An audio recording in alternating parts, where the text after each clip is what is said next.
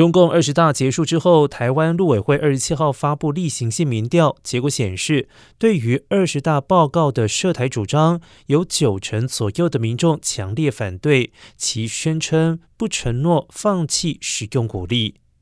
另外，九成支持政府持续做好自我防卫。而民调当中，另外也显示，有百分之八十三点九的民意不赞成中方所谓解决台湾问题的总体方略，坚持一个中国原则的九二共识等立场。